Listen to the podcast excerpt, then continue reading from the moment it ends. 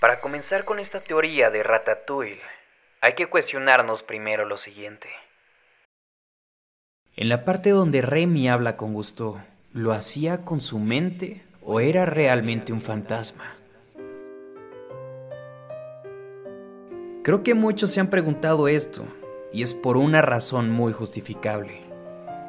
En la película hay una parte en la que el chef le dice a Remy que es producto de su imaginación, pero también hay algunas donde insinúa hacer algo mucho más allá, algo que no está dentro de la mente del ratón.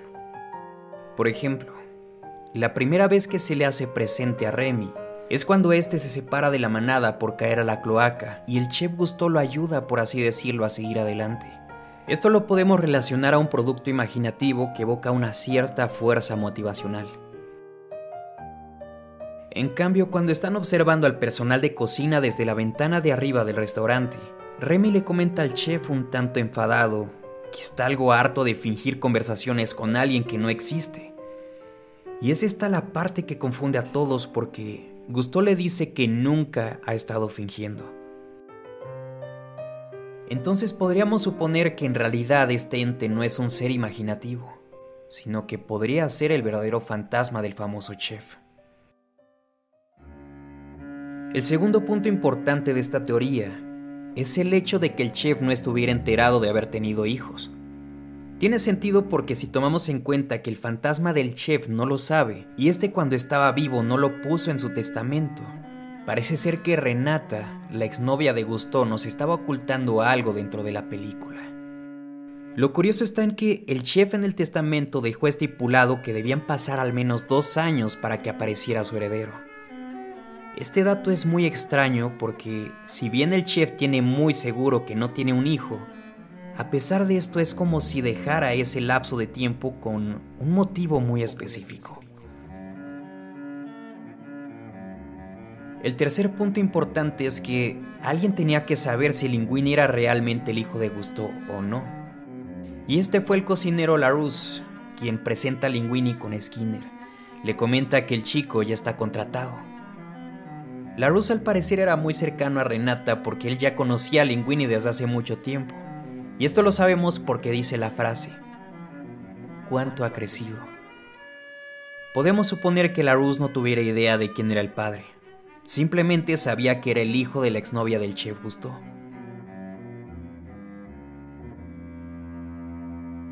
El último punto y más importante lo encontramos cuando Skinner llama a su abogado luego de leer la carta de Renata. Es en ese momento que el abogado toma del gorro de Gusto un cabello con un detalle bastante extraño. Si observamos detalladamente, este se ve mucho más grueso de lo normal. El abogado le dice a Skinner que se tuvieron que hacer dos pruebas de ADN, porque en una el resultado decía que el cabello venía de un roedor. Aquí es donde surgen las preguntas. El cabello de Gusto es negro, al igual que el que sacó el abogado del gorro.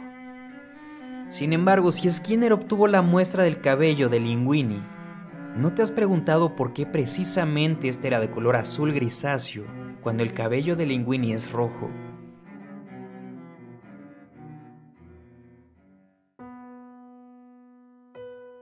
En el testamento de Gusto decía que esperaría por su heredero.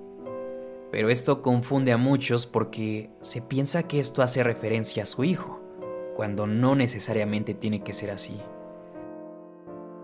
Es imposible que Skinner se pueda haber equivocado al entregar un cabello de Remy en lugar de uno de Linguini. Sonaría incluso absurdo. Y es que precisamente ese pelo no venía del gorro de Linguini, sino que venía del de Gusto. Entonces, si Skinner no se equivocó, ¿por qué tiene un parentesco el ADN de Linguini y Gusto?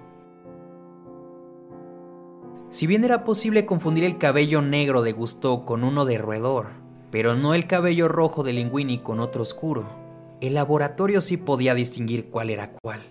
Por esta razón, el laboratorio ya sabía cuál era la muestra que tenían que descartar, ocasionando que cuando el abogado llevó el pelo de Linguini, este lo compararon con el anterior, dando así el origen al parentesco de un pelo y otro. Era de la misma persona. Esto explica que tal y como dijo Skinner y su abogado, no se parecen en nada. Incluso un empleado de Gusto cercano a Renata que conoció a Linguini de niño, tampoco tenía idea de que Gusto fuera el padre.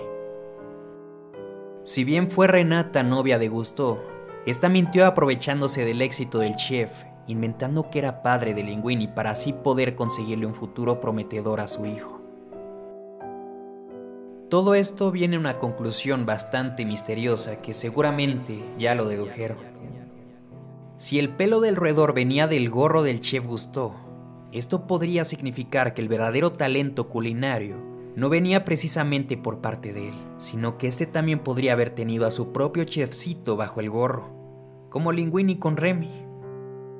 De aquí podría haber nacido la tan dichosa frase, cualquiera puede cocinar. Es así que quedaría un poco más claro por qué su fantasma se le hacía presente a Remy para guiarlo por el buen camino de un verdadero cocinero. Gusto sabía que sorprendentemente en el mundo existían ratas con talentos escondidos para cocinar.